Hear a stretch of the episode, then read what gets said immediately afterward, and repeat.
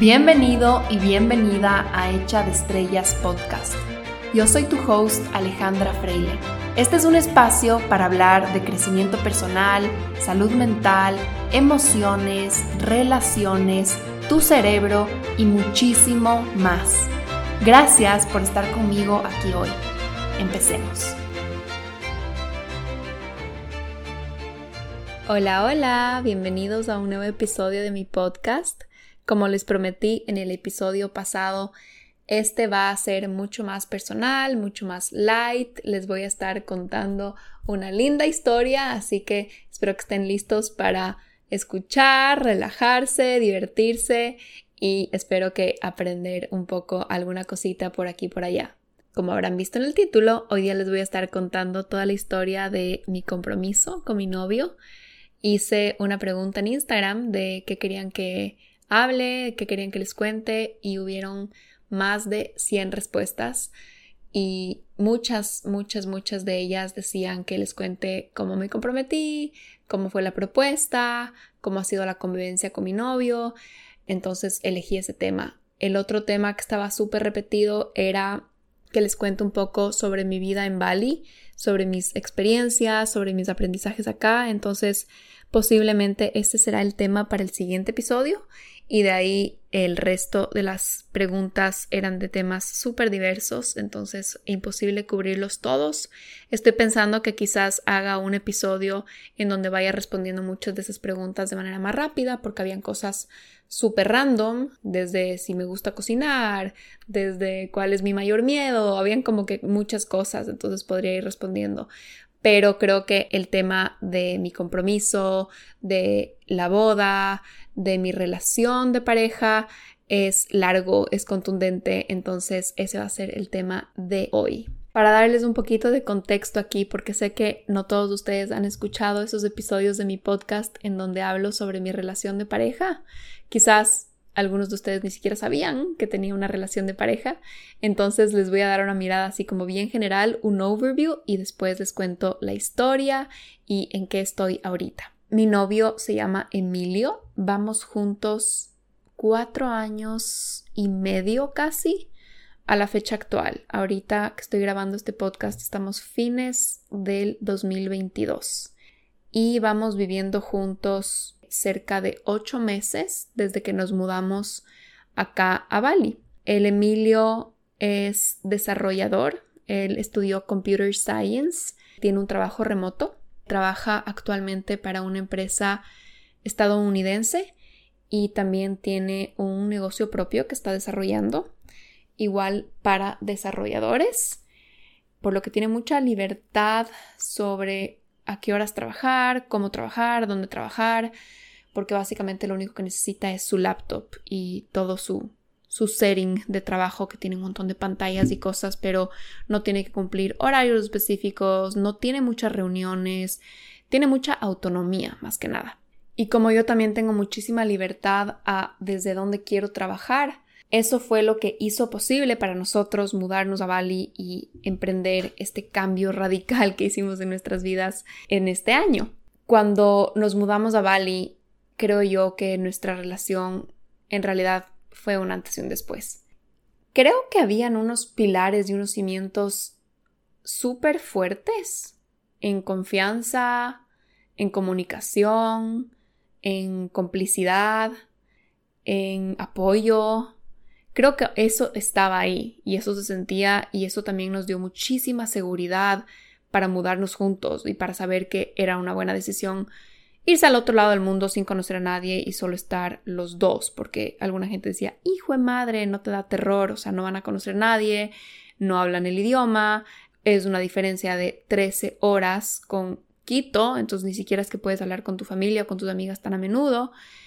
Y la gente un poco me decía, ¿estás segura? ¿No te da miedo hacer esto? Porque mudarte con alguien de la nada y no tener como que apoyo de, nadie externo.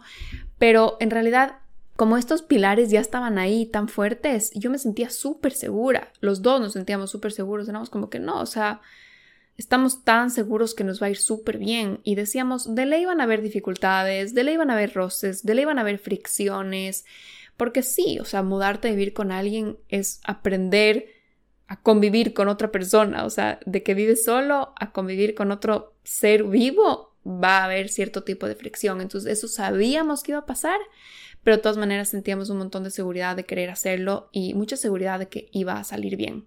Pero de todas maneras, si bien habían esos pilares fuertes, yo creo que, como les decía, nuestra relación se ha transformado tanto, tanto, tanto.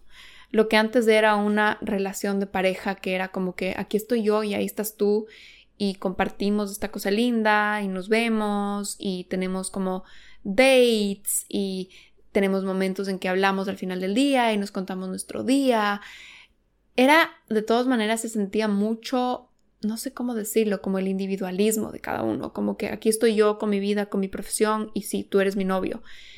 Desde que nos mudamos acá, la única palabra que se me viene para describir esto es familia y es hogar, porque creo que nos hemos convertido el uno para el otro en nuestra familia y en nuestro hogar. Ya no siento que el Emilio es esta persona que está en mi vida, que es mi novio, que es como un componente más de mi vida, sino que siento que es un componente de mi vida. No sé si eso hace sentido, pero ya no es como esta cosa externa con la quien comparto sobre las cosas que me pasan, sino que es como que está en raíz, entrezado, es como una trenza mi vida ahora y no se siente como una dependencia, sino que se siente como una familia. O sea, como una familia en la que te apoyas, en la que cuentas, en la que con la quien decides lo que es mejor para el futuro en conjunto, a quién quieres apoyar, de quién te preocupas, de quién cuidas y se siente como hogar en el sentido en que es ese calor de hogar, como una cabañita que tiene una fogata prendida o una estufa y siempre está tan acogedora, tan agradable, tan como welcoming y, que te abraza de vuelta. Eso es lo que siento y ese es el cambio, porque antes, ustedes saben, yo vivía sola en Quito, yo tenía mi departamento y ya vivía sola por un tiempo, entonces yo encontraba mi calor de hogar y mi, así ese espacio acogedor sola, de cierta manera, o sea, llegaba a mi casa, bueno, vivía en mi casa, trabajaba en mi casa, pero terminaba el día y yo misma me, me acogía a mí, me preparaba mi comida, me ponía pijama y como que ese era ya mi ritual y está súper bien y súper necesario, creo, aprender a vivir solo y aprender también como a autorregularte solo. Pero ahora se ha transformado porque entre dos, esa estufa que te calienta al final del día quizás es un poquito más fuerte o es más estable, porque en ratos en que tú no te sientes tan estable, esa persona sí tiene su calor y sí tiene su luz y te comparte, y viceversa. Eso es lo que yo siento que ha cambiado y también ha cambiado tanto este sentido de equipo, porque antes el equipo funcionaba para tomar decisiones que compartíamos y no eran muchas en comparación a las que son ahora. Entonces era decisiones de qué hacemos el fin de semana, de si hacemos esto o hacemos lo otro, de no sé, algún plan, algún viaje. Esas eran las decisiones que tomábamos juntos, pero las decisiones del día a día yo las tomaba para mí y él las tomaba para sí. O yo mi arriendo, mi comida, mis compras, mis gastos, él sus cosas, eh, el cuidado del carro de cada uno.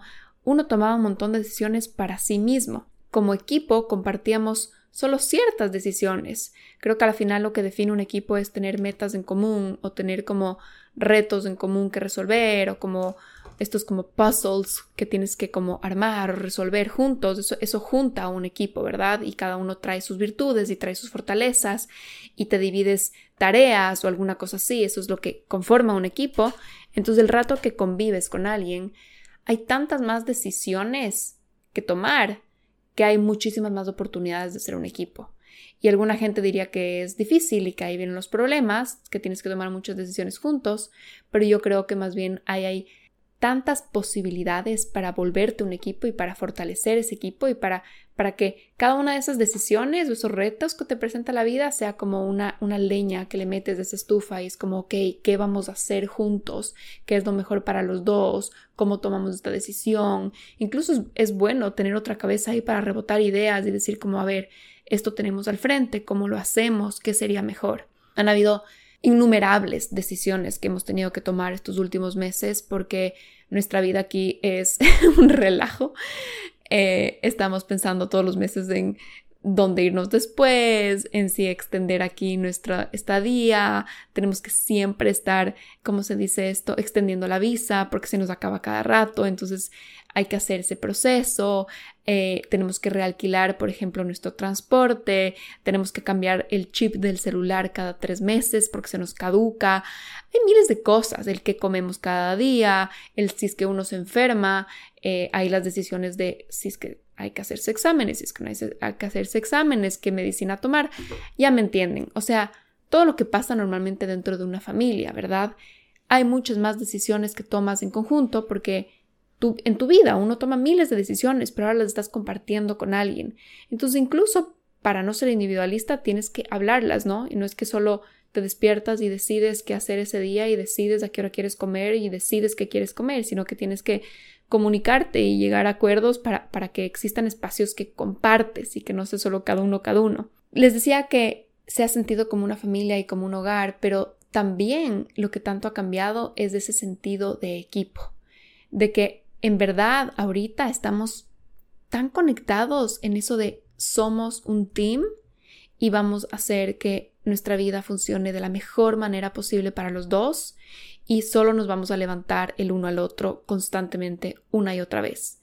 Y te voy a apoyar en tus sueños y te voy a impulsar a que sueñes más y que sueñes más grande y que no pierdas ese fuego y ese propósito y esa pasión por por sacar lo mejor de ti, por llegar a tu mejor potencial, pero también te voy a sujetar la espalda, voy a hacer ese respaldo, voy a hacer ese alivio, voy a hacer ese hombro cuando estés cansado, cuando estés cansada, cuando necesites un respiro, tú tranquilo, yo me encargo, o tú tranquila, yo me encargo, tú descansa. Es también un equipo, esa persona que ve tus puntos ciegos y que te dice, creo que aquí estás tal vez resistiéndote desde el miedo, o creo que aquí te estás justificando, Creo que aquí no estás viendo el cuadro completo, creo que aquí te estás olvidando que en el pasado ya hiciste algo similar y si lo puedes, o te estás olvidando que en el pasado ya cometiste ese error y no lo quieres volver a cometer. Esto también te ayuda a ver tus puntos ciegos. Y también es un equipo, un sistema que saca a relucir tus fortalezas. Y aquí entra un poquito el tema de roles y mucha gente tiene así como resistencia a la palabra roles o ya automáticamente es un trigger de trauma y de opresión y de condicionamiento.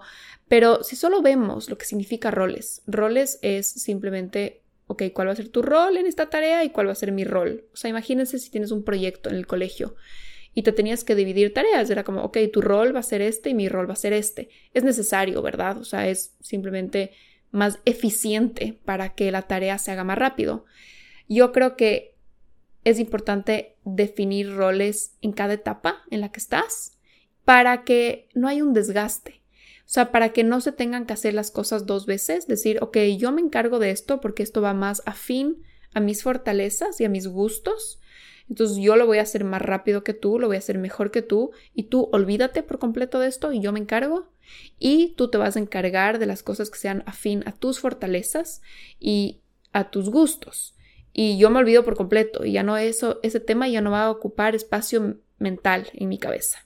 Y me refiero a que hay que redefinirlos, o mejor dicho, definirlos y redefinirlos en cada etapa porque cambiamos con el tiempo y también se puede volver a veces ya aburrido siempre estar cumpliendo un rol. Digamos que yo sea la del rol de ocuparme de que nuestros papeles o nuestros trámites estén en línea, estén al día si es que me encargo para siempre de eso, algunas personas estarían cómodos, dirían ya es estable ya me vuelvo cada vez mejor en eso, ya tengo ahí mi sistema, pero a otras personas se les puede volver aburrido y pueden decir ya no quiero encargarme de eso, ya prefiero yo ahora encargarme de, yo qué sé, la casa, la ropa, eh, la limpieza, alguna cosa así. Entonces también te puedes ir intercambiando roles.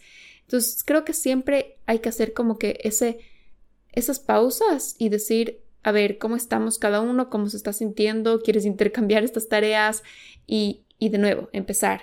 Para que se sienta fresco, para que se sienta justo, para que sentimos que nos estamos validando también lo que el uno y el otro hacemos y no solo es como, ah, nos tomamos por sentado y eso te toca a ti y esto me toca a mí o alguna cosa así. Pero bueno, no sé por qué me estoy metiendo tanto en ese punto.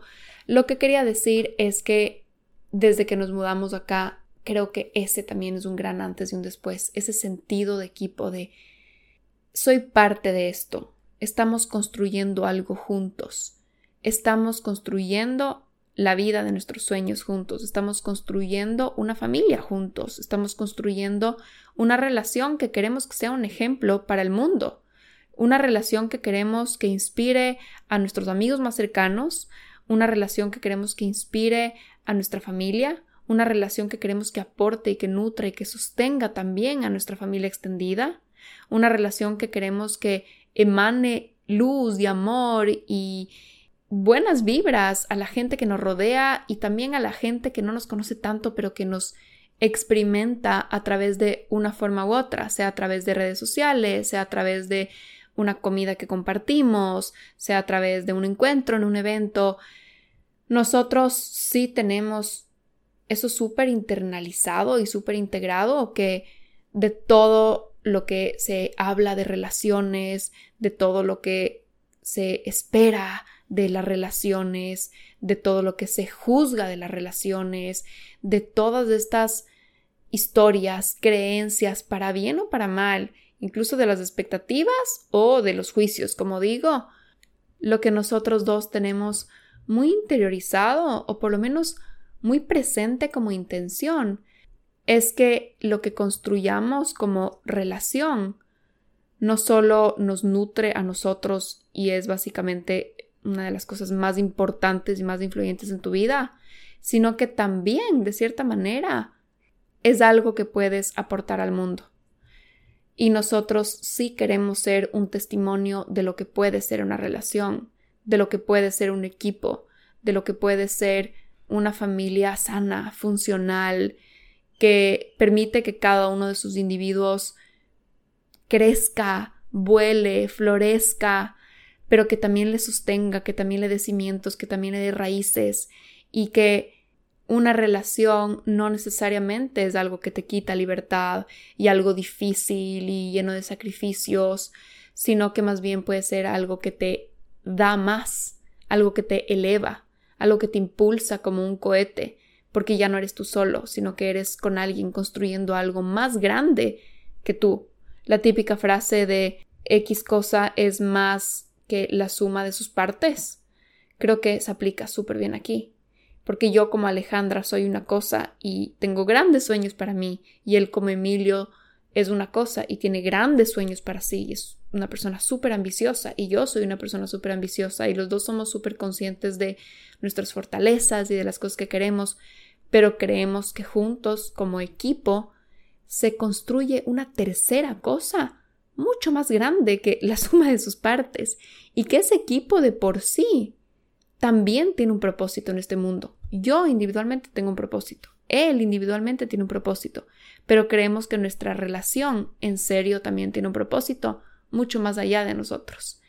Y en parte ahorita lo, lo que puedo ver es el ejemplo, el ejemplo que da a mi gente querida, el ejemplo que da a amigos de él, amigas mías, el ejemplo que da a personas que comparten tiempo con nosotros. Todo esto creo que yo lo sentía, sentía las semillitas cuando estábamos en Quito, pero no sabía lo que se sentía ya estar ahí.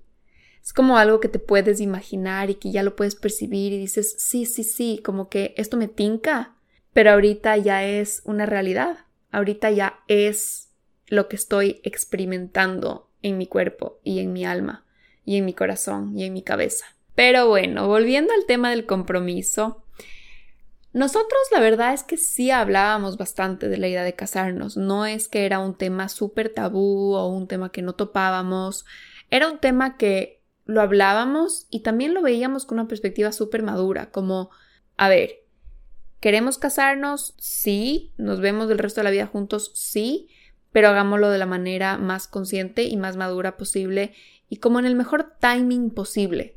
Entonces, por ejemplo, no nos hubiéramos comprometido antes porque ya teníamos esta idea de venirnos a vivir a Asia. Entonces, todos los planes se nos hubieran colapsado si nos comprometíamos y si teníamos que planificar una boda y si teníamos como prioridad en realidad tener esta experiencia de vida antes. Ya era un tema que estaba bastante sobre la mesa y en términos generales teníamos como una idea de que sí queríamos casarnos en el 2023. Había un poquito de presión o de ansiedad por mi parte porque en el 2023 nosotros queremos ir a Ecuador a visitar a la familia y todo lo demás.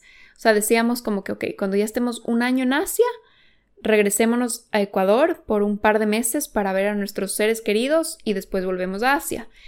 Entonces yo decía, ok, pero si es que nos vamos a casar, tenemos que coincidir en nuestra ida a Ecuador para el matrimonio, porque no vamos a ir a Ecuador a visitar a la familia y después de cuatro o cinco meses volver a ir a casarnos. Entonces yo sí en mi ansiedad y en mi perfeccionismo y que yo a mí me gusta tener como que un poco más de certeza de las cosas. Y se decía, pero a ver, tenemos que saber cuándo nos vamos a casar, porque si no, no podemos planificar nada. O sea, no podemos arrendar algo aquí a largo plazo, no podemos comprar pasajes, no podemos, no sé, aplicar a otro lugar, a otra visa para irnos a otro sitio porque tenemos que saber cuándo vamos a ir a Ecuador. Entonces yo sí estaba un poco estresada por ese tema. Él era más como que sí, sí, ya iremos viendo, ya iremos viendo. Y también un poco como que evadía ese tema de específicamente el cuándo. Ahora ya sé por qué, porque él estaba en su cabeza buscando anillo y no quería quitarle ese lado romántico de la sorpresa y no quería que sea todo demasiado, demasiado, demasiado hablado porque sí quería que tenga este grado de sorpresa y de romanticismo que a los dos nos encanta y que yo también le había dicho que a mí me gustaba. Entonces, él era medio evasivo con el tema y yo decía, chuta, ¿será que este man no se quiere casar? Porque yo cada vez que le digo, oye, es que ya tenemos que decidir una fecha porque, o sea, tenemos que ver si cogemos un arriendo de seis meses. Eso significa que estaríamos yendo en junio a Quito. Eso significa que tengo dos meses antes del matrimonio. O sea, yo en mi cabeza haciendo todos los planes porque obviamente un matrimonio no se planea de la nada. Y él era como, sí, sí, sí, pero no sé, ahí vemos, tú cuando quieres, como que un poco evadía. Pero esa incertidumbre de la fecha exacta o el mes exacto, creo que normalmente no importa tanto porque usualmente decides que te quieres casar con esa persona y esa persona se quiere casar contigo y después determinas el mes y la fecha. En nuestro caso, sí había ese grado de presión o ansiedad de la fecha y el, día casi casi es muy importante porque somos nómadas digitales y probablemente los planes para nuestro año entero sí van a rotar mucho alrededor de ese gran evento. Entonces, por eso creo que existía un poquito esa ansiedad, esas conversaciones medias evasivas que no llegaban a ninguna conclusión y por el hecho de que él estaba tratando como de malavariar con cómo hago para que sí podamos tomar decisiones de vida, pero sin perder la sorpresa, sin perder el romanticismo, sin perder el, ok, casi casi la sorpresa de cumpleaños y el compromiso lo tengo que planear contigo. O sea, casi casi se sentía así para, para él, ¿no? Entonces por eso lo manejó así de una forma medio como inconclusa. Pero como les decía, en cuanto a la decisión, no había incertidumbre. La decisión había sido muy hablada. Y no solo de que habíamos puesto la palabra matrimonio o la palabra casarnos en nuestro vocabulario, sino que habíamos hablado mucho de todo lo que significa. Porque no solo se trata de que saques de esa palabra con, tu pareja y ya digas y ya se pierda un poco el tabú y se rompa el hielo, no solo se trata de sacar la palabra, sino que se trata de hablar de qué significa decidir estar con una persona el resto de la vida. Y se trata de hablar de lo que significa el matrimonio para ti y de que qué valores para ti conforman el matrimonio o qué representa el matrimonio para ti. Y creo yo que es súper importante hacer un trabajo con tu pareja, de hacer una resignificación o resignificado, no sé cómo se dice, de lo que es el matrimonio. No solo te tomes prestado lo que te enseñaron, lo que has visto, lo que has escuchado, sino que siéntate y construye y diseña lo que quieres que sea el matrimonio para ti.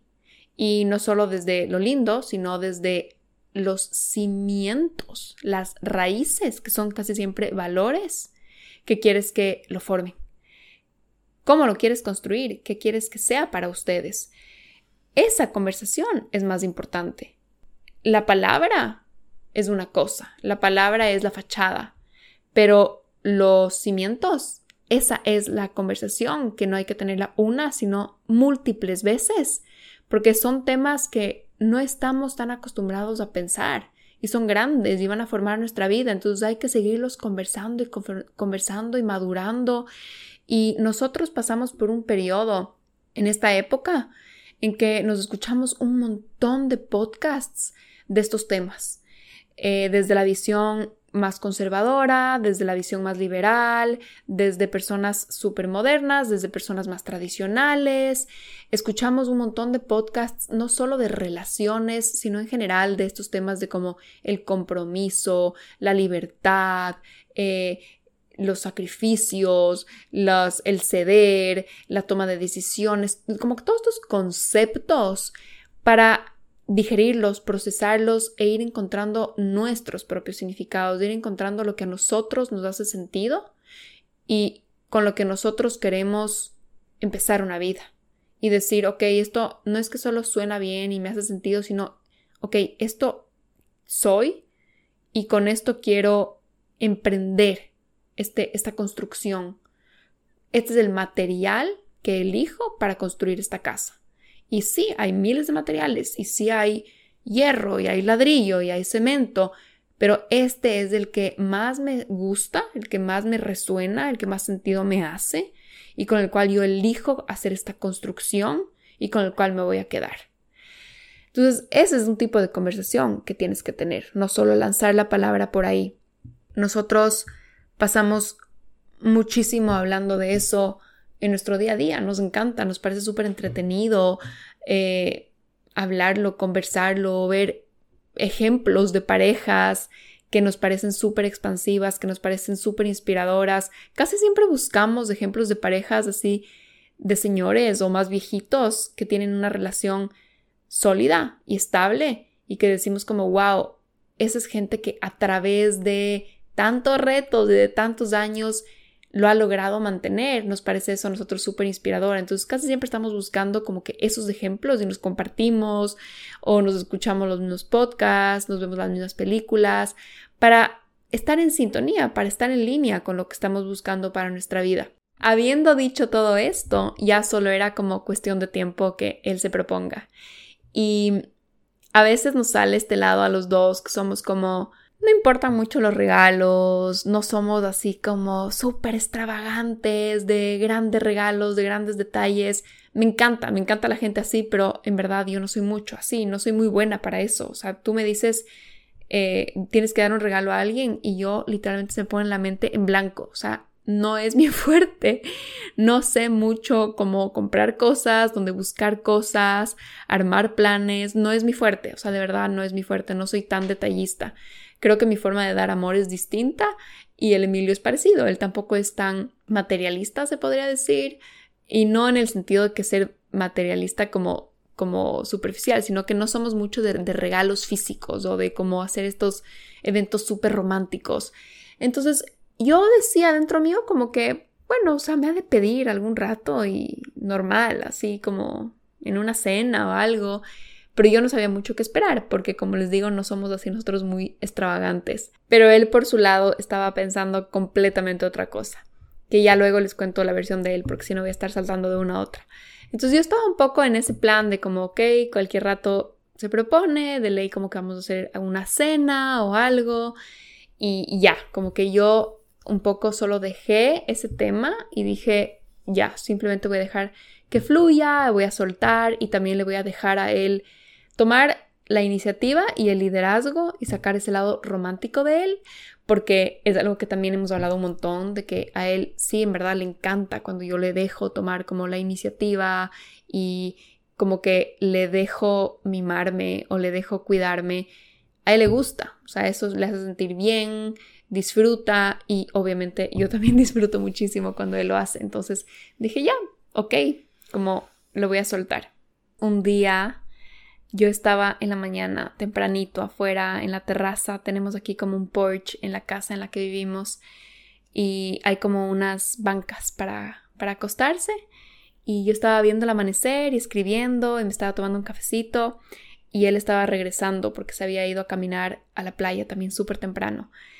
Y viene así súper feliz y me dice, oye, yo voy a planificar todo el weekend de tu cumpleaños, ¿ya? Así que no hagas nada. Y yo cumplo el 19 de octubre. Y nosotros en los cumpleaños normalmente hacemos algo, pero no es que, que bestia el evento de la vida. O sea, es como un detalle, nos damos algún regalo, comemos algo rico, probablemente hacemos algo con amigos, pero ya, o sea, es un cumpleaños, no es nada así tan, tan, tan como especial. Entonces, el rato que me dijo eso, esa mañana, yo dije, de ley, de ley, de ley se va a proponer. Porque, o sea, me pareció como que demasiado anticipado, que ya como que primeros días de octubre él esté pensando en mi cumpleaños, como que todo el fin de semana hacer algo. Entonces mi cabeza fue como, hmm, esto está misterioso. Pero le dije como que ya, buenazo, chévere. Entonces tú haces eso por mi cumple. Y él cumple el 24 de octubre. Cumplimos súper seguidos. Entonces yo le dije como que, pero entonces tú planeas, le dije como que no quieres que los dos planeemos porque así hacemos por los dos cumples. Y él no, no, no, yo me ocupo de tu cumpleaños y ya, mi cumpleaños, si quieres, tú te ocupas, pero yo me voy a ocupar de tu cumpleaños. Y yo como que, ok, entonces ya se acercaba la fecha, se acercaba la fecha y yo era como que, ok, será. Pero no le pensé mucho, solo era como, bueno, pues o sea, si es que va a ser chévere, hermoso, y si es que no, igual vamos a disfrutar full por mi cumple. Pero como somos las mujeres y tenemos esa bruja interna, yo dije, bueno, solo para estar preparada, el día anterior me fui a hacer manicure porque decía, de ley me voy a tomar fotos, si es que sí me propongo, de ley voy a tomarme una foto con el anillo y aquí en Bali, o sea, si ustedes vieran las fachas en las que yo ando, es así como lo más simple y rústico posible, mis manos siempre están completamente naturales y no es que me arreglo mucho, para nada, o sea, no uso maquillaje. Entonces dije, bueno, ya para por lo menos estar hecho manicure y que después cuando vea las fotos en 50 años diga qué lindas manos. Así que me hice manicure y dije ya, eso es todo lo que me voy a preparar para esto. Tampoco voy a exagerar, tampoco voy a estar nerviosa, tampoco me voy a arreglar porque solo vamos por mi cumpleaños. Entonces ya se acercaba la fecha y ese viernes ya me hago mi manicure y después le digo como que, oye, necesito que me digas algo, o sea, ¿a dónde nos vamos? ¿Qué tipo de ropa tengo que llevar?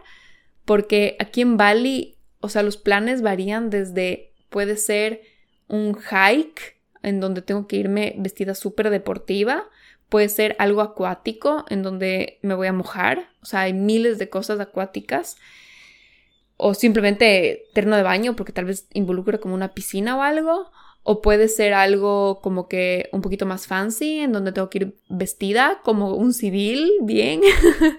sí, sí, como que dime algo. Y aparte puedes estar como que más en la jungla, o puedes estar más en la playa, o puedes estar en un lugar que es como más poblado. Siendo mujer es como que, a ver, no, sí me voy a vestir diferente para cada una de esas ocasiones. Y él me decía, no, pero vístete como siempre. Y yo como que, a ver, ¿no te estás dando cuenta que mi como siempre no es igual si estamos en un hike a que si estamos en un restaurante? Y él como que, según yo, solo siempre te pones short y camiseta. Y, y ya, entonces, bueno, le, le, dije que me tiene que decir algo de referencia y me dijo, a ver, necesitas, no te vas a mojar, eh, vístete bien, sí, sí, vístete bien. Y yo, ¿qué tan bien? O sea, me tengo que arreglar. Y él, no, no, no, no te tienes que arreglar, solo vístete bien como un sábado que nos fuéramos a ver con amigos. Y fue como que ya, perfecto, como que casual, pero bien, no como que me fuera de excursión, digamos. Entonces me dice, el sábado tienes que estar lista a las 10 de la mañana.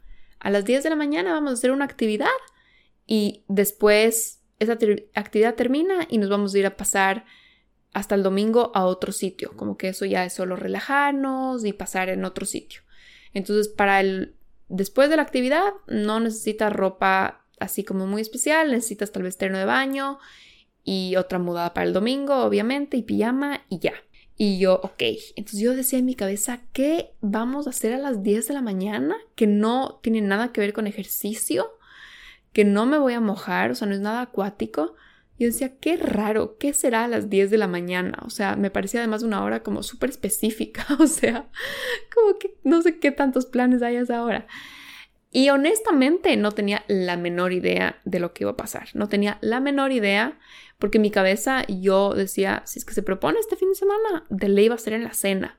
Entonces, es más, me llevé un vestidito lindo y dije, me voy a poner mi vestido lindo en la noche, en la noche me voy a poner rímel, me voy a poner perfume, voy a estar lista, casi casi que lista con un discurso para la noche, porque no me esperaba lo que se venía. Entonces, nos despertamos el sábado, ya hacemos toda nuestra rutina de la mañana, eh, nos fuimos a hacer ejercicio, fuimos al gimnasio los dos juntos y él estaba como un niño chiquito en Disney, o sea, demasiado feliz. Cada rato me preguntaba, ¿cómo estás? ¿Y cómo dormiste? ¿Y cómo te sientes? ¿Y te estás sintiendo bien hoy? ¿No te duele nada? ¿Te sientes bien? ¿Estás con energía? Y yo era como que, ok, está demasiado pendiente de mí. Y me decía, es que es tu cumple. Y yo era como que, no, no es mi cumple todavía, es el miércoles. Y él era súper, súper, súper emocionado. Y ya llega el momento en que nos íbamos a ir y nos recoge un taxi, que cogimos como, como un Uber, nos lleva a un lugar como a media hora de donde vivimos. Y llegamos a un helipuerto, o sea, es básicamente un aeropuerto de helicópteros. Y llegamos a este lugar y yo como, ¿qué? O sea, ahí sí empecé a sentir un montón de nervios y un montón de emoción. Antes de eso yo estaba como súper chill, estaba como anestesiada, como que X, súper como, mm, no siento nada, o sea, no sentía nada. De verdad, estaba como súper como apática. Pero el rato que veo que llegamos a un helipuerto, ahí empecé a sentir full nervios y full emoción y fue como que, ¿qué va a pasar? ¿Qué es esto? ¿Qué, qué estás haciendo, Emilio? ¿Qué planeaste? Y él estaba súper, súper feliz. El Emilio tiene full energía. O sea, el Emilio es como un conejito de Energizer. Él tiene demasiada energía y es una persona súper feliz. Pongo pocas fotos de él en Instagram y todas las fotos que él pone, que pongo yo, sale súper serio. y siempre le molesto de que sale súper bravo, pero en verdad él es como una bola de energía y de positivismo y es súper chistoso y siempre está molestando a la gente este rato estaba como Emilio en su máximo exponente, como que solo súper feliz y súper energético y como que cantaba y gritaba y así, hacía full chistes. Y llegamos a ese sitio y yo así también súper, súper emocionada y decía, ¿qué? No puedo creer, nos vamos a subir a un helicóptero. Me estás molestando. O sea, no es algo que yo tenía pensado nunca. O sea, como que no se me había cruzado por la cabeza hacer eso nunca, nunca, nunca, nunca. O sea, de verdad que Nunca. O sea, yo era la típica que decía, sí, algún rato haré bungee jumping o alguna cosa así, pero no, que digo, como, ¿cómo se dice eso? Skydiving, pero nunca se me había cruzado, en verdad, subirme a un helicóptero. Entonces llegamos a este sitio y, y había como que full gente ahí, como que un lugar así eh, súper, súper bien puesto, tenía como que toda una oficina ahí donde te hacían sentar, te daban como que agua, te había como que fotógrafos, un cameraman que te, filmaba, eh, cogían tus cosas, como que te trataban así muy bien. Y, y nos, ya como que nos guían para subirnos al helicóptero. Y yo en mi cabeza, o sea, yo ahí sí no pensaba para nada que se iba a proponer, porque en el helicóptero subido es como súper chiquito, no sé, no, no, yo estaba, y hasta me había olvidado, la verdad, de ese tema, estaba tan emocionada de subirme al helicóptero que me había olvidado por completo del otro. Entonces nos subimos al helicóptero y el helicóptero nos llevó en un tour por toda la península del sur de Bali, que fue increíble, o sea, no les puedo explicar, tan cool, o sea, ves todas las playas, ves todos los arrecifes, no, ¿cómo se dice esto? Acantilados de roca, ves el agua así turquesa, ves todos los, los poblados de Bali, ves desde arriba como que todos los los resorts, porque Bali tiene un montón de resorts y hoteles súper de lujo que si tú los ves desde arriba son impresionantes, o sea, son estas estructuras gigantes y con miles de piscinas y unos diseños así hermosos. Entonces, en verdad el tour fue wow, o sea, increíble, increíble, increíble. y todo el tiempo había una cámara ahí que nos filmaba. Y yo decía la típica, ¿no? Que como que cuando uno contrata estas cosas así como de aventura, siempre te venden el paquete con las fotos, el video, con la GoPro. Entonces yo decía, ah, ya, de ley de eso, que te filman mientras haces la experiencia y después te dan el video eh, como parte del paquete o algo así. Pero todo el tiempo nos filmaban. Hermoso, hermoso el viaje, duró como 20 minutos y yo pensé que nos íbamos a regresar a parquear a el mismo sitio. Y de la nada el helicóptero empieza a aterrizar en una playa que no había nadie, una playa desierta, como una península salida así de roca. Y yo como que, ¿qué pasa? ¿Qué vamos a hacer? Y él dice como, ah, no, no, creo que vamos a parar un ratito aquí. Y yo como que, what the... Tuve que borrar esa parte porque me salió una mala palabra, pero yo como, ¿qué está pasando? Entonces aterrizamos en esta playa una playa así completamente desierta, no había nadie, como con unas olas gigantes que pegaban en esta península, era como, como un muellecito salido así. Entonces aterrizamos acá y habían como 10 personas que era como que todo un equipo para que podamos aterrizar, como que le guiaban al helicóptero. Y después me abren la puerta y yo me bajo y como que había gente que tomaba fotos. Yo no entendía nada, o sea, yo literalmente me sentía un poco en shock, pero también al mismo tiempo me sentía como una celebridad. Era como que me estoy bajando de un helicóptero y me están tomando fotos, o sea, ¿qué está pasando? Y me bajo y el Emilio se, baja por otro lado y como que solo viene, me, me jalan, me, me, paro así en un lugar y él ese momentito se pone de rodillas y me dice, ¿te quieres casar conmigo? Y yo, sí. Y ya me, pone el anillo, me abraza y yo era con sonrisa de oreja a oreja. Y yo solo le decía, eres un loco, eres un loco. Y me mataba de la risa. Yo estaba con full risa nerviosa. Y él también se mataba de la risa. Y, y como que ahí después de, ya esta gente nos dijo como que, a ver, déjenos tomarles unas fotos, dice qué. Y después ellos se fueron. O sea, el helicóptero se fue y nos dejó a nosotros ahí. Y ahí solo nos matamos de la risa. Y yo era como que no puedo creer que planeaste esto, no puedo creer, ni sé qué y solo me empezó a contar todo y después ya le llamamos a mi mamá, por suerte, por suerte contestó, le cogimos despierta, eh, porque acuérdense, son 13 horas de diferencia, entonces para esto era como las 11 o 12 de la noche en Ecuador. El Emilio le había escrito a mi mamá y le había dicho, Ana María, ¿le puedo llamar en dos horas? Como que él ya había hecho en su cabeza los cálculos para que le llamemos justo después a ella. Y mi mamá le pone, en dos horas, no puedes ahorita. Y él dice como, chuta, o sea, yo encima diciéndole a mi suegra, le puedo llamar en dos horas, como, señora, quédese despierta dos horas más. Y mi mamá obviamente no tenía idea de lo que iba a pasar, entonces haber dicho como, ¿por qué me quieres llamar a las 11 de la noche? O sea, llámame ahorita. Eh, y creo que solo él, no le respondió y ya después le llamamos. Entonces ese rato hablamos con los papás de él, con mis papás, después ya con mis amigas, con los amigos de él, con mis hermanos, la típica. Y, yo estaba como en shock y como solo no podía creer todo lo que acaba de pasar, porque yo nunca me imaginé que sea tan romántico, o sea, tan como a todo dar, o sea, de verdad como, les juro, me sentía una Kardashian prácticamente. Y después em, nos recoge un taxi y me dice, bueno, aquí no termina y nos vamos a un lugar que es un hotel que los dos le teníamos visto como meta, o sea, como goals, así como si uno hace un, un vision board en Pinterest, yo creo que de ley pondría este hotel porque es un hotel demasiado lindo aquí en Bali que le habíamos visto, es más, habíamos visto que queríamos ir a comer allá, ni siquiera habíamos pensado de ir a quedarnos allá. Y llegamos a este sitio y me dice, no, te mereces lo mejor de lo mejor de lo mejor. Este momento es único, memorable, tenemos que acordarnos del resto de nuestras vidas y quería que esta sea la mejor experiencia para ti. Entonces llegamos a este sitio y nos bajamos, nos fuimos al cuarto. El cuarto tenía vista al mar, hermoso, tenía una piscina chiquita, pero tenía una piscina dentro del cuarto. O sea, era un sueño, literalmente era un sueño.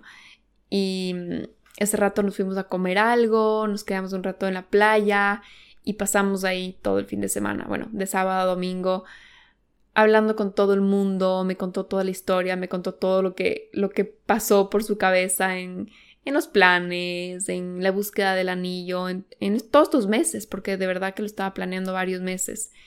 Y disfrutamos un montoncísimo ese fin de semana, fue en verdad hermoso. O sea, solo de acordarme no paro de sonreír. Uno dice como que sí, esas cosas no son importantes, no importa tanto como el regalo, no importa tanto yo qué sé, como la fiesta, lo que importa es la decisión. Y es como, claro, sí, lo que importa es la decisión el regalo o el festejo no puede reemplazar la decisión, no puede reemplazar la relación, pero si es que hay esa base sólida, qué hermoso es sí tener el festejo, es sí tener la experiencia inolvidable. Y ahorita estoy tan, tan, tan agradecida de que lo hizo así, porque, o sea, les juro que de solo acordarme sonrío de oreja porque todo fue tan espectacular, o sea, fue tan único, fue una experiencia como de mis cinco sentidos súper estimulados, eh, así lo pondría. Cuando él me contaba cómo fue todo el proceso para él, porque yo le dije, o sea, ¿por qué lo hiciste tan así a todo dar? O sea, ¿por qué no solo te propusiste en una cena linda, en un lugar y ya? Él me dijo algo súper relacionado a ese tema, me dijo como, quiero ser ese hombre que sí te hace cosas especiales y que sí le hace importante a esto, porque uno puede no hacerle importante y decir, y uno siempre puede decir no es tan importante, y está bien que uno diga eso si es que en realidad no te parece tan importante, pero él como que le dio la vuelta y dijo quiero hacerle importante. No es obligación, no hay presión, no hay expectativa, yo nunca le puse una expectativa o una presión, él nunca sintió una presión social de amigos o de familia de que tenía que hacer algo así como que todo este show, pero él quiso hacerlo, o sea, él quiso hacerlo importante por decisión propia, por libertad propia y por una razón muy personal detrás, no por una razón impuesta, sino una razón concientizada y procesada, que para él fue lo que él me contó, él me dijo, esta es la decisión más grande y más importante de mi vida, es de lo que más he estado seguro en mi vida. Y tú eres una mujer que se merece absolutamente todo, eres una mujer que se merece absolutamente lo mejor de mí. Y si lo mejor de mí es planificar algo espectacular, algo que te sorprenda, algo que te explote la cabeza, algo que no te esperes, ¿por qué no te lo voy a dar? ¿Por qué te voy a dar algo menos? ¿Por qué te voy a dar algo que sí te esperas? Si es que lo mejor de mí es hacer este tipo de cosas. Si es que yo digo la mejor manera posible en que yo puedo planificar algo es hacerlo así, te tengo que dar porque te mereces lo mejor de mí, no te mereces ni un poco, ni un gramo menos de esfuerzo de lo que yo pueda dar. Y él lo pensó, o sea, lo concientizó un montón y, y de verdad lo hizo desde esa intención. Y como les decía, nosotros no somos usualmente de darnos los grandes regalos, pero con el anillo, él hizo ese mismo procesamiento y dijo, quiero que esto sea una representación y un símbolo de lo que tú eres y de todo lo que tú mereces y del amor que tengo por ti. Y creo que los anillos de matrimonio son un símbolo súper cargado y hay personas que dicen que son un tema súper limitante para la mujer y un símbolo, no sé, lleno de dolor o alguna cosa así. Pero hay de nuevo esa reflexión que yo les decía al inicio, uno tiene que poner el significado que uno quiere a sus propios símbolos. Porque no se trata solo de rechazar y de decir, ay, yo no quiero eso, yo no quiero seguir estos patrones tradicionales, ese condicionamiento, sino de concientizar, sanar las heridas, sanar lo que esté viniendo de una presión o de un condicionamiento o de un miedo o de una limitación sanar primero eso y después elegir. Y elegir es darle nuevo significado a esas cosas. Y nosotros lo hicimos en, en, todo, o sea, les digo, hasta en el anillo.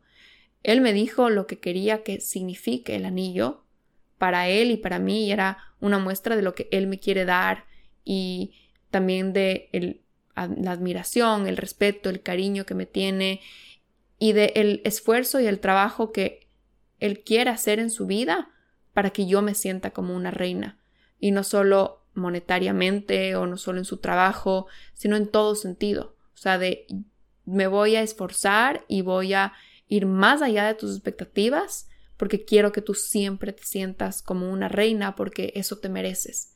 Y les cuento todo esto porque creo que hay cosas importantes ahí que, que reflexionar, sobre todo en esto de no todo lo que nos enseñan está mal, no todo lo que nos enseñan está bien, pero creo que hay que tomarse un tiempo de reflexionar, de eh, elegir o reelegir las cosas que uno quiere, quizás cambiarles un poco el significado, modificarles, personificarles y soltar y dejar las que sientes que son impuestas, las que sientes que se sienten un poco opresivas para ti.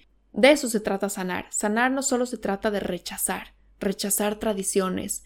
Tampoco se trata, obviamente, de vivir a ciegas y cumplir todas estas expectativas de estas tradiciones, sino que reelegirlas, pero con un significado de amor, de luz, de aporte, de libertad.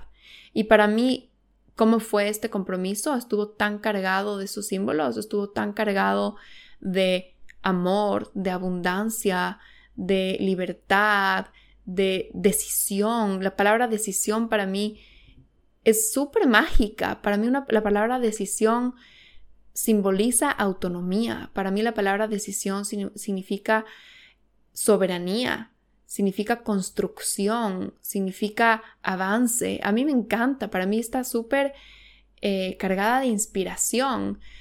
Y también este compromiso para mí simbolizó mucho dejarme querer y dejarme recibir y dejarme tratar de una forma en que tal vez mi niña interior siempre soñó con ser tratada, pero que yo me metí por mucho tiempo en este rol de ser una mujer súper autosuficiente y nunca esperar nada de nadie y yo hacer todo lo que tenga que hacer para estar bien, independiente, autosuficiente, fuerte, no necesitar a nadie, que este compromiso para mí significó algo que a mí me cuesta, que es simplemente abrir mi corazón a recibir la abundancia del universo, que a veces llega a través de otras personas. La abundancia del universo puede llegar a ti a través de tu trabajo, pero también puede llegar a ti a través de la persona que amas, cuando esa persona te quiere dar algo, te quiere dar amor o te quiere dar un regalo. Para mí este compromiso no solo representa la formalización de esa decisión de vida juntos y ese sí quiero construir este futuro contigo y vamos a hacerlo de la mejor manera posible y vamos a seguir trabajando individualmente cada uno para que sea de verdad de la mejor manera posible y no solo que queden palabras, pero también representó esa parte súper personal para mí que les digo, de abrirme a recibir, y de creer que esto es posible, porque una parte mía no la creía posible para mí. O sea, una parte mía antes de que todo esto pase decía, no, pero eso no es realista, yo soy mucho más con los pies en la tierra, nuestra relación es más con los pies en la tierra. Eh, yo no creía posible que un hombre me dé estos regalos y esas experiencias y me mime tanto y me quiera dar tanto, o sea, física y no físicamente, o mejor dicho, material o inmaterialmente. Yo decía, está bien, pero no necesito. Está bien, pero no necesito y no te preocupes si no me puedes dar porque yo me puedo dar a mí sola todo lo que yo necesito. Entonces, para mí significó también un abrirme a recibir, un abrirme a aceptar y darme el permiso de aceptar que sí me gusta recibir de un hombre y sé que esto puede ser controversial, porque, claro, vivimos en una era en donde estamos tratando de sanar muchas cosas como mujeres colectivamente, pero creo que sanar también es darte permiso de recibir y de decir si quiero recibir y si me gusta recibir y eso sí está disponible para mí. Y sobre todo, saber que recibir no es una transacción en donde tienes que dar partes de ti que no quieres dar, porque creo que ahí está el error. Pensar que si recibes estas cosas, no sé, digamos materiales, significa que a cambio tienes que dar no sé, tu sumisión o tienes que dar tu voz o tienes que meterte en este rol de la mujer sumisa, como digo.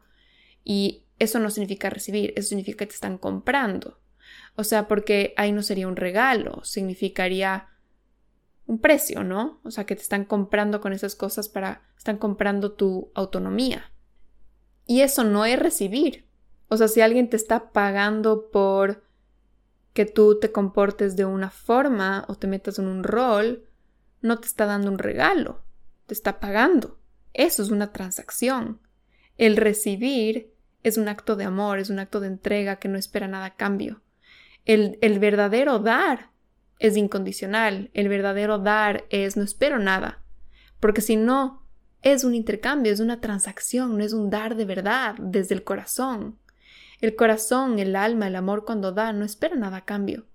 Y eso fue lo que a mí me hizo mucho clic, eh, no solo en este compromiso, sino en estos últimos meses, de que yo puedo recibir de un hombre sin tener que dar mi poder personal como mujer, que creo que muchas mujeres tenemos esa herida y ese miedo, ese miedo a de verdad, de verdad, de verdad abrirnos a recibir, por miedo a que eso signifique, ok, voy a tener que ceder partes de mí y voy a tener que dejar de, de vivir mi vida o de vivir mi potencial o de vivir mis aspiraciones personales, mi propósito, el rato que sí reciba, no sé, regalos, cumplidos, atención de un hombre, porque ese hombre no le va a gustar que yo que yo crezca tanto, ¿no es cierto? Y que yo llegue a, todo mi potencial. Para mí eso es algo que ha cambiado en mi relación con el Emilio. Es e, es esa pequeña pieza que yo tenía, esa resistencia que hacía que mi corazón se cierre un poquito y que yo sea un poco como, hmm, pongo barreras ahí porque no te quiero entregar mi poder, entonces no me des, no me des más porque significa que yo tengo que dar algo que no quiero dar, que es súper atesorado y que es mucho más que tu regalo, que es mi poder, o sea, tal vez tú me das flores, pero yo te tendría que dar mi poder, entonces era como, hmm, no me des. Eso es algo que ha cambiado, porque yo me he dado cuenta que él me quiere dar mientras simultáneamente me dice apoyo 100% tu potencial. Y es más, no solo apoyo, sino cómo te ayudo. Es como, te quiero dar flores y las flores son un símbolo, no, no me da flores muy a menudo en realidad. pero es como, te quiero dar, te quiero proveer estas cosas, pero al mismo tiempo te quiero ver gigante, te quiero ver brillar. Y no solo te quiero ver, sino te quiero ayudar, te quiero apoyar, te quiero ayudar a construir esos sueños que tú tienes. Y eso es lo que yo siento en esta relación y creo que este compromiso simbolizó mucho de eso para mí, simbolizó todo lo que está disponible. Y no solo en cómo fue, digamos, materialísticamente, sino en las conversaciones que tuvimos ese par de días, en que hablamos mucho de, de nuestros sueños, mucho del amor, mucho de lo que queremos enseñar al mundo con nuestro ejemplo. Ese fin de semana pasamos hablando con mi familia, con su familia, con nuestros amigos y solo se sentía como tanto amor, tenemos tanta luz por dar al mundo juntos que, que fue tan recargante, fue tan inspirador, salí de ahí tan llena de vida como qué lindo es el amor, qué lindo es lo que construye cuando es amor de verdad y cuando no son esas transacciones y esas dependencias en donde para recibir tienes que básicamente divorciarte con partes de ti. Entonces, esa es la historia de mi propuesta de matrimonio que les quería contar hoy. Eh, los planes son casarnos eh, creo que en septiembre del 2023 para tener tiempo para planificar la boda con tiempo. Lo más probable es que vayamos a Ecuador unos dos meses antes para estar ahí, para la logística de un montón de cosas que hay que hacer, también para compartir con nuestros seres queridos. Em, para acostumbrarnos al jet lag y no sufrir ahí mientras estemos en la boda. Y después de que nos casemos, lo más probable es que nos volvamos acá a Asia, quizás Bali, porque nos está encantando y porque ya tenemos amigos, ya tenemos como nuestra estabilidad. Y bueno, ese les contaré más el próximo episodio, en el episodio de Bali, pero creo que esos van a ser los planes para el 2023. Bueno, ya está como una hora este episodio justito, así que creo que lo voy a dejar ahí para que no sea demasiado largo. Espero que les haya gustado la historia, espero que les sea inspiradora Y nada, me encantó compartir, me encantó revivir esto, de verdad que creo que me disfruté más yo que ustedes, pero bueno. Si es que tienen preguntas sobre mi vida acá en Bali los últimos meses, mándenme prontito porque voy a grabar ese episodio en los próximos días. Así que ahí cualquier cosa estaré respondiendo. Tengo tantas cosas que compartirles. Siento que no hay tiempo para compartir todo lo que quisiera con ustedes. Pero bueno, les mando un abrazo gigante y ya nos estaremos escuchando muy pronto.